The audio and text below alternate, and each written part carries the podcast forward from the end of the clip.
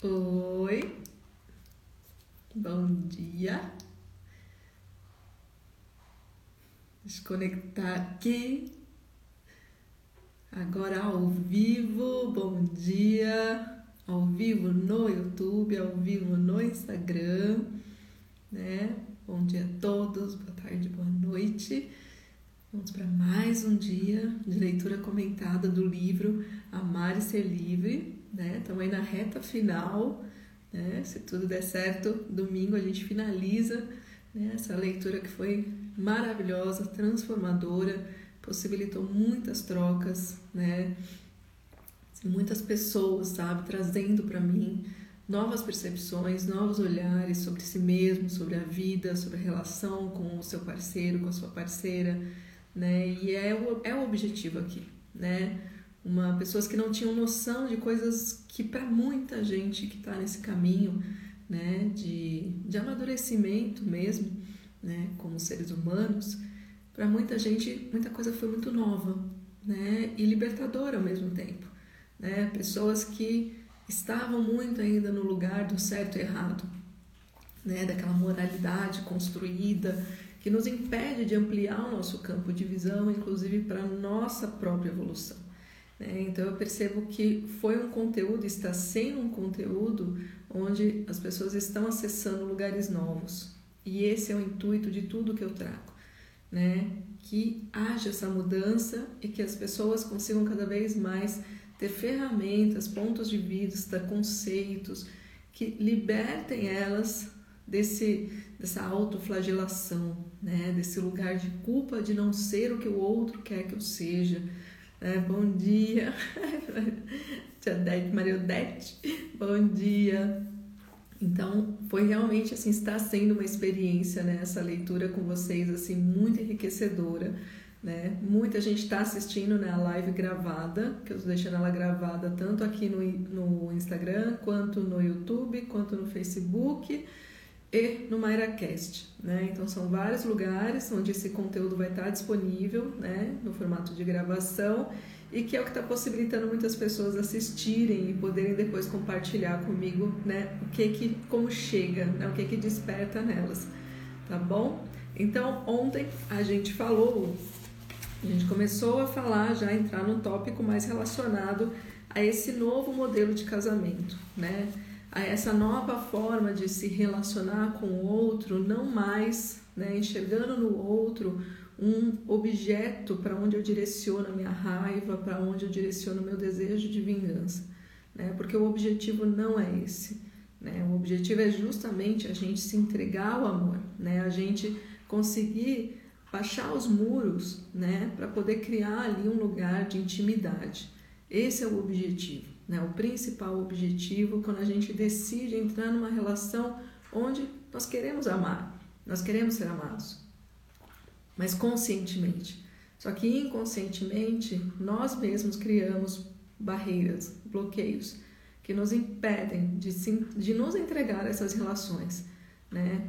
E de ver no outro um caminho de libertação, né? Um caminho de autoconhecimento, um caminho de troca né? E não alguém que eu posso humilhar, que eu posso me sobrepor, que eu posso subjugar. Porque a grande maioria das relações que a gente vê hoje em dia, elas são baseadas nesse lugar do domínio, né? De competição. E não é o que as pessoas conscientemente querem. Senão elas não teriam entrado naquela relação.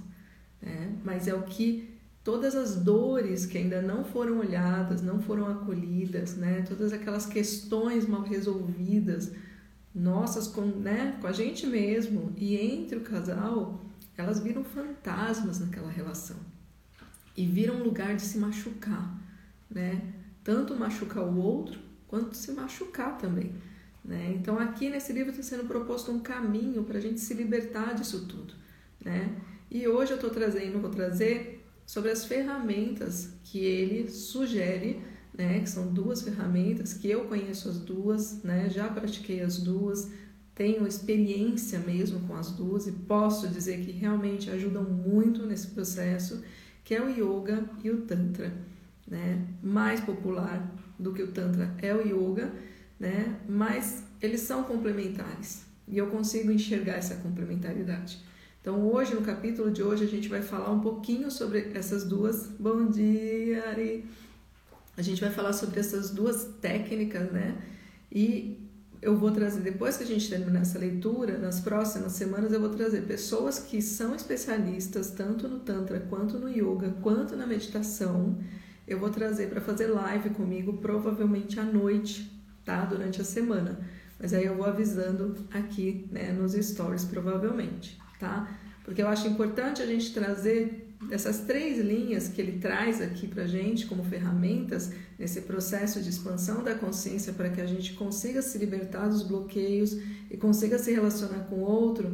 Eu acho muito importante a gente trazer quem de fato tem um conhecimento profundo sobre essas técnicas, tá? Para que a gente possa ampliar nossa visão sobre elas também, porque muito a gente hoje em dia a gente tem um uma gama de informações né, nas redes sociais que muitas vezes são muito superficiais e nos levam a interpretações, a julgamentos que não fazem sentido, tá? Então, para que a gente realmente tenha uma base de, conhecimento mais, como fala, mais realista, né, do ponto de vista de quem trabalha com as ferramentas, eu acho importante a gente trazer, tá bom? Então, vamos lá. Né? O texto de hoje ele é bem longo, assim, são poucas coisas que eu consegui cortar de não ter que ler, né? Então vai ter bastante leitura hoje, tá bom? E porque realmente é muita informação sobre o yoga e sobre o tantra, né? E eu acho importante que pelo menos o mínimo que eu posso trazer aqui de conhecimento, né, para a gente entender para que servem essas ferramentas, qual é o objetivo dessas ferramentas, quais as diferenças e onde elas se encontram, né? Tudo isso é muito importante. Então vamos lá. Então aqui, cadê? Tá aqui. Pontes para a ascensão da consciência. É preciso compreender que a transcendência é um fenômeno que não se pode controlar, pois não se pode controlar a entrega. O despertar da consciência amorosa é um processo gradual que ocorre por meio do autoconhecimento e a partir da purificação espiritual. O que fazemos é utilizar instrumentos, técnicas e ferramentas que preparam o terreno para entrega e para a ação da graça divina e que devem ser utilizados de acordo com a personalidade e com o momento no qual cada um se encontra. Ou seja, respeitando cada um, não tem melhor ou pior, é o que Conversa com aquilo que você acredita e o que é possível para você também, né? Costumo utilizar ferramentas do yoga e do tantra, né? O Prembaba diz aqui. Todos os caminhos levam ao mesmo lugar: o testemunhar, a arte de não se identificar com os jogos da natureza inferior, que foi aquilo que a gente também já falou bastante que é esse trabalho da gente se desidentificar né, dos aspectos, por exemplo, relacionados à luxúria, se desidentificar da criança ferida, né, que tem o desejo de se vingar de alguém, que na verdade muitas vezes é a projeção de um desejo de vingança que ela tem em relação aos pais, né, por questões que aconteceram na sua infância ou a outras pessoas, mas não aquele parceiro, aquela parceira né? E quando ela está identificada com essas dores e com essas emoções, ela sai projetando no mundo isso, né? Então essas ferramentas elas vêm para trabalhar justamente a possibilidade de cessar essa identificação, né? Com isso que ele chama aqui, né? Que que ele chama de jogos da natureza inferior, tá? E muitas vezes pessoas que entram na prática do yoga e do tantra vão para o caminho oposto. Então tem que tomar muito cuidado com o ego, né? E aqui ele vai falar sobre isso. Um instrumento não é melhor ou superior, superior ao outro. Uma medicina não é melhor do que a outra. Elas serão úteis dependendo da necessidade de cada um. A técnica, ela é uma ponte, mas a ponte não é nossa casa. Em algum momento vamos precisar ir além da técnica. Essa foi uma das frases que eu mais amei até hoje na minha vida, né? De entender, né? A técnica é como se fosse um corrimão de uma escada que vai te levar para algum lugar, né? Mas você também não pode se apegar à técnica.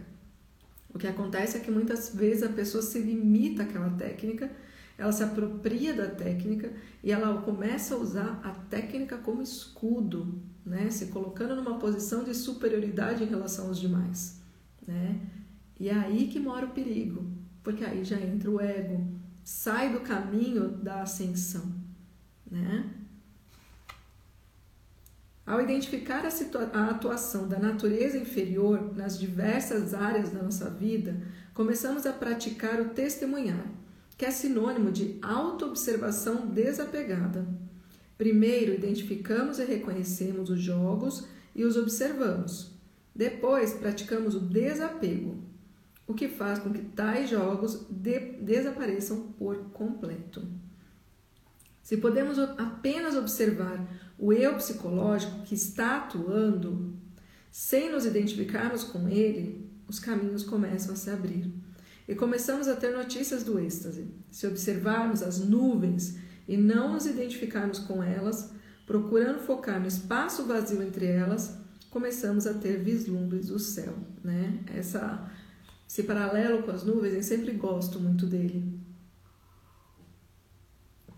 Né? Eu sempre lembro de uma das meditações que eu fiz a primeira vez, onde né, a mestra, né, ela, ela faz um, como chama?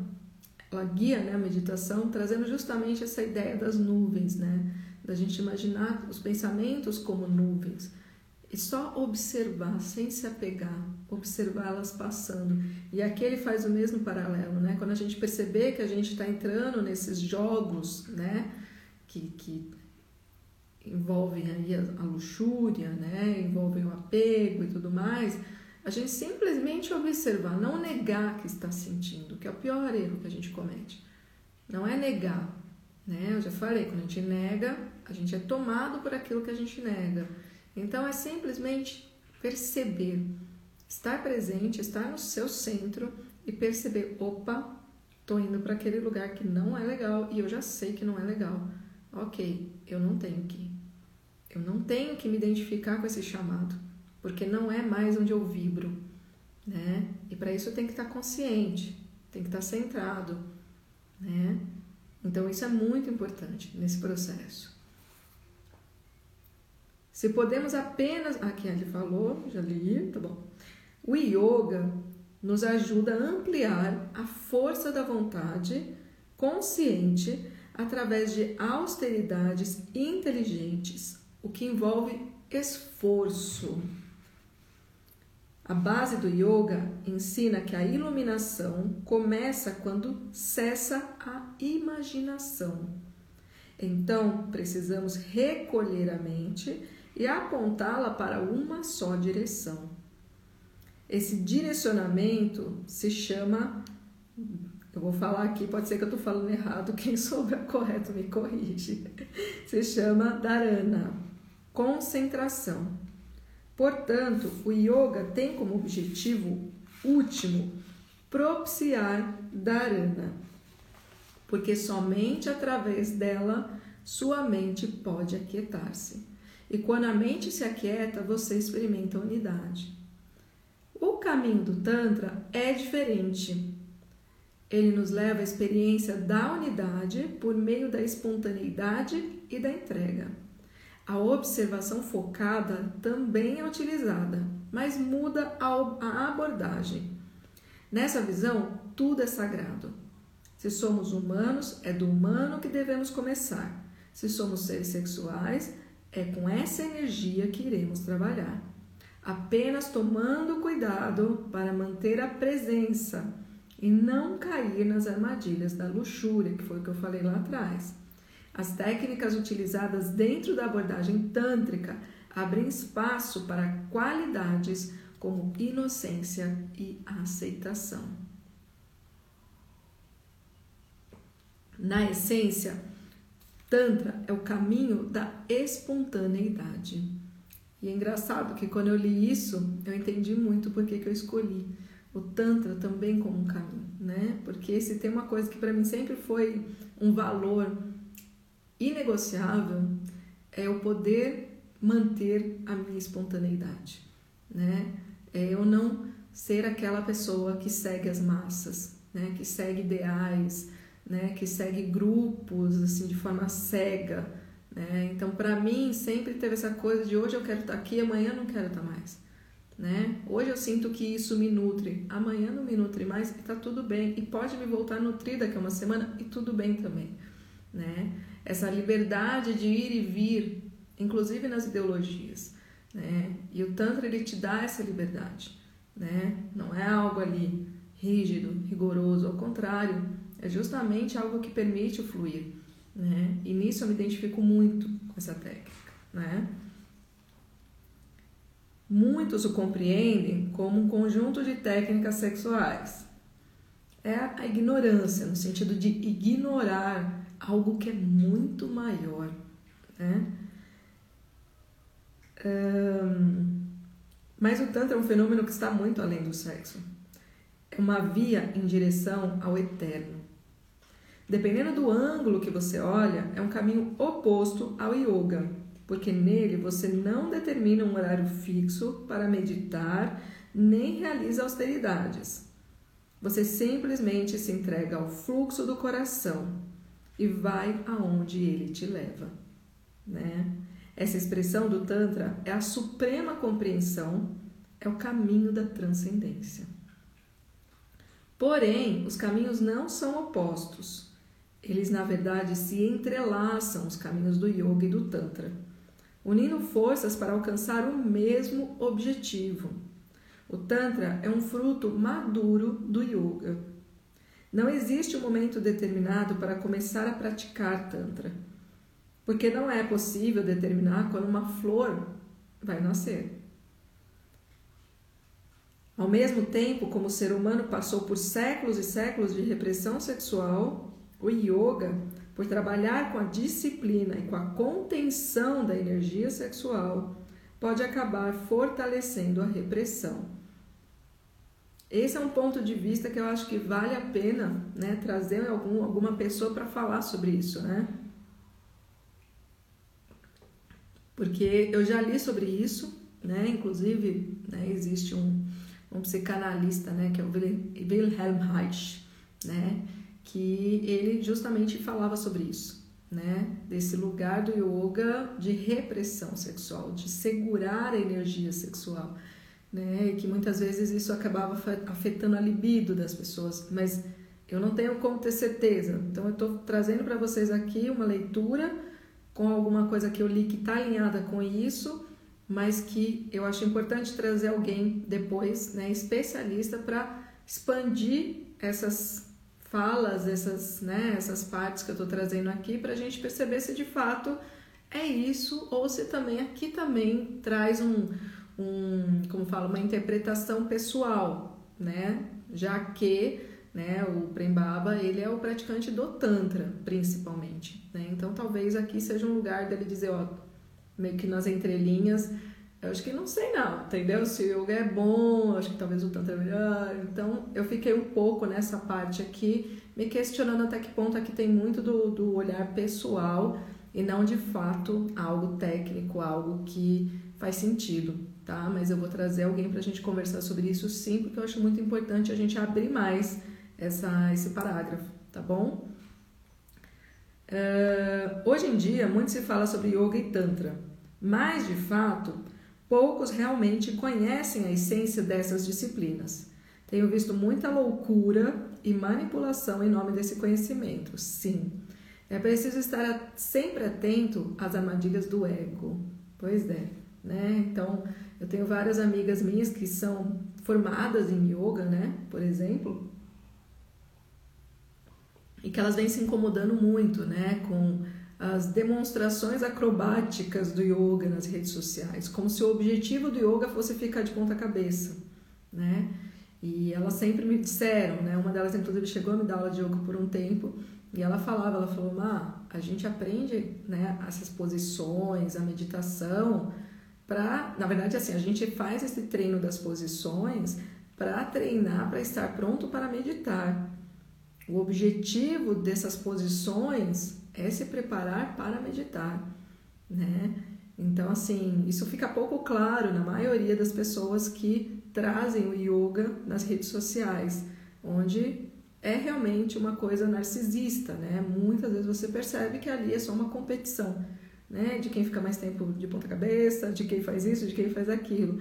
Então perde o propósito, né? E muitas delas se incomodam bastante com isso. E eu incentivo elas a trazer o conteúdo delas, que é justamente tentar trazer para a origem mesmo, né? Para o objetivo principal do yoga, que não é esse, né? Então eu né, entendo bem o que ele fala aqui dessas armadilhas do ego. E a questão do Tantra, a mesma coisa. Né? Muitas contas dessa pandemia foram bloqueadas porque eles estavam totalmente focados no Tantra como ferramenta de prazer sexual, né? Carnal mesmo, né? sem nenhum vínculo ali, claramente, com essa transcendência, né? essa elevação da consciência. Então, muito se perde do propósito quando o ego entra no jogo né? Então a gente toma muito cuidado com isso nesse caminho. Porque são ferramentas que te dão algum tipo de poder, né? E aquela velha máxima, né? Se você quer conhecer uma pessoa, dê poder a ela, né? E não precisa ser só o dinheiro. Conhecimento também é poder, né? É importante, no entanto, salientar que o verdadeiro Tantra somente poderá se manifestar quando a purificação dos corpos mental, emocional, espiritual estiver completa.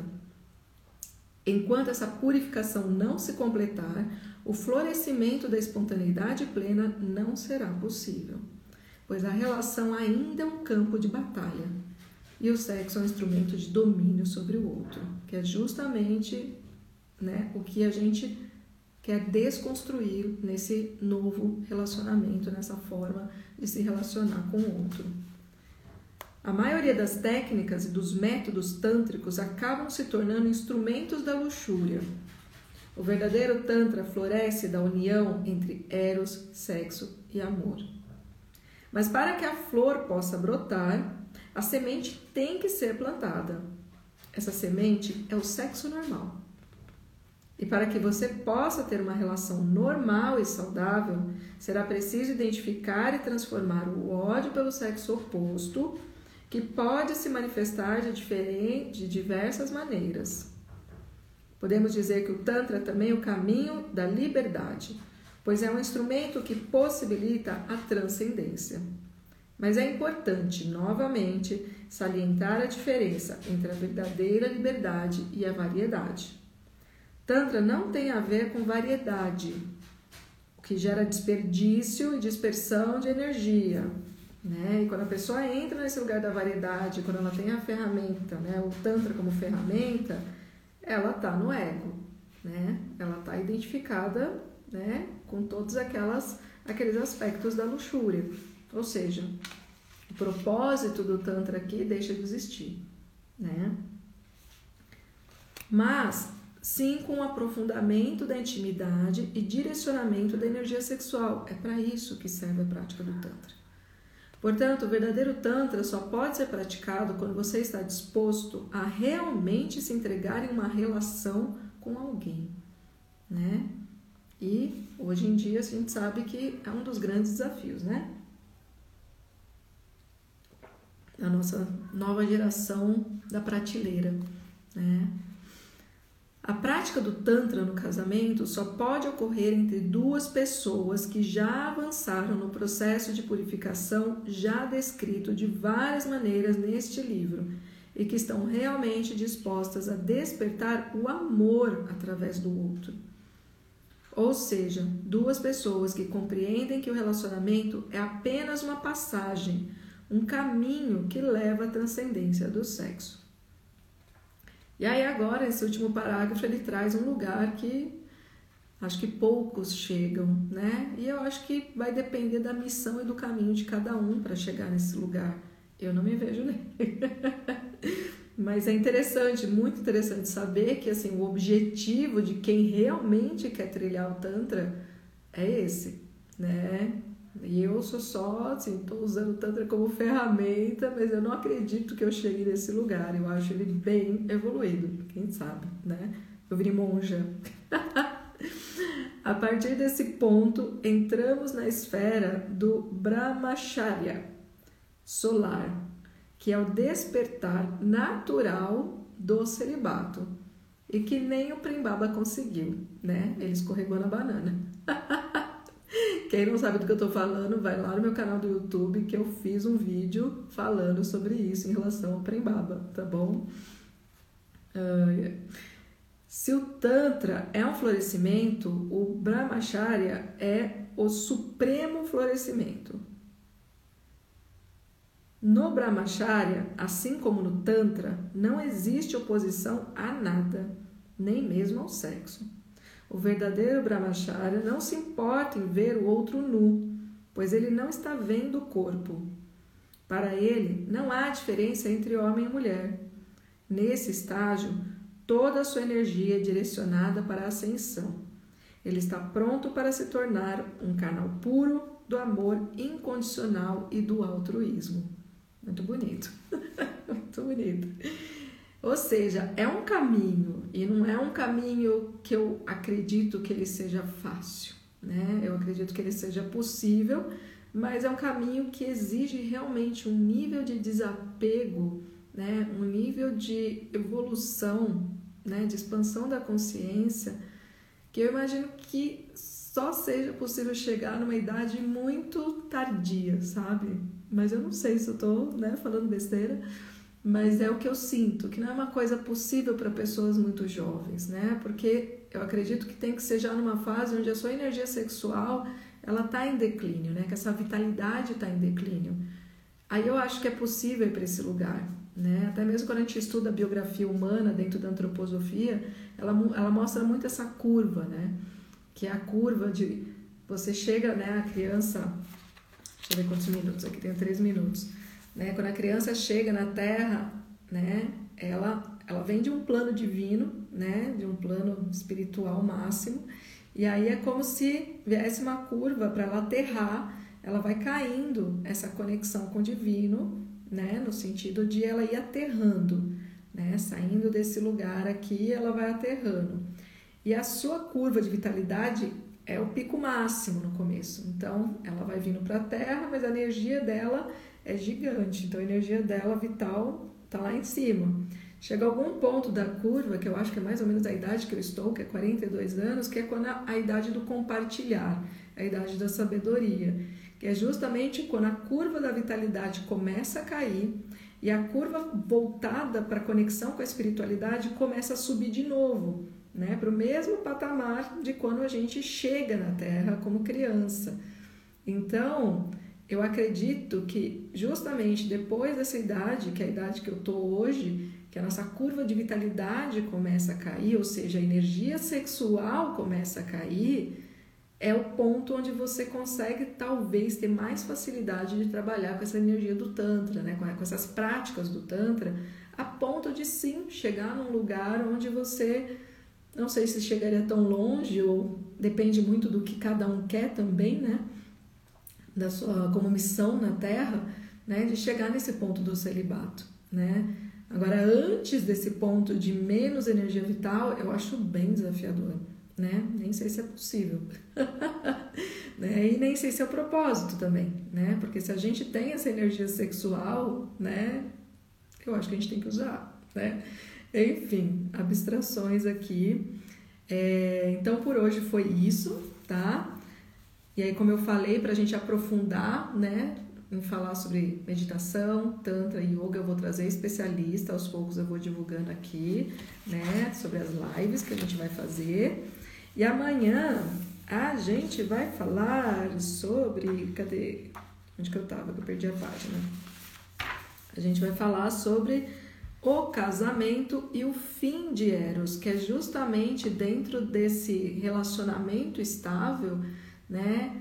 O momento onde essa energia sexual, ela na verdade se, se transforma, né? Não é mais aquela energia da paixão, aquela, aquele fogo ardendo, né? Onde ele muda dentro do casamento. E a gente sabe que isso acontece, né? E aqui ele vai falar um pouco sobre isso, né? Então amanhã eu vou trazer essa parte pra gente, né? Espero que esse novo conhecimento, que eu acredito que para muitas pessoas tudo que eu trouxe hoje é uma novidade, é uma forma talvez mais ampla de enxergar o, enxergar o yoga e o tantra também, Para muita gente, eu sei que o Tantra é uma grande novidade, né? E quem talvez tenha ouvido falar, ouviu como realmente uma ferramenta para ficar, né? Tipo, o rei e a rainha do sexo, e não é esse o objetivo do Tantra. Não entrem nesse lugar, por favor, né? Porque é desperdiçar o acesso a um conhecimento fantástico, né, para evolução espiritual, para autoconhecimento e para a possibilidade de se conectar com o outro numa relação mais profunda, verdadeira e de amor. Né? O Tantra é um lugar de amor, de muito amor. Né? Você sai de uma sessão de Tantra amando tudo. É impressionante é a sensação que dá. Né? Você se ama, você ama o mundo. Mas é lógico que precisa ter uma disciplina, porque senão você volta a se desconectar disso, né? Mas eu vou trazer né, a minha terapeuta tântrica para falar melhor sobre isso. Mas é uma ferramenta incrível que merece ter essa esse olhar mais amplo, né? Vamos sair do cabresto, vamos sair dessa visão limitada, que ela é limitada pelo certo e errado da moral, né? Vamos tirar isso, para que a gente possa ver as coisas de uma forma mais integrada, de uma forma mais ampla, de uma forma mais madura, mais consciente, tá bom? Então, a minha ideia aqui com toda essa leitura é trazer essa possibilidade das pessoas abrirem a mente, tá? Então, amanhã eu volto aqui, 7 horas da manhã, para a gente conversar de novo. Hoje foi bastante leitura, porque tinha bastante conteúdo, mas que eu acho super válido para quem está buscando esse caminho. Tá bom? Então, até amanhã. Ótimo dia para vocês. Beijo, beijo, beijo. Tchau, tchau.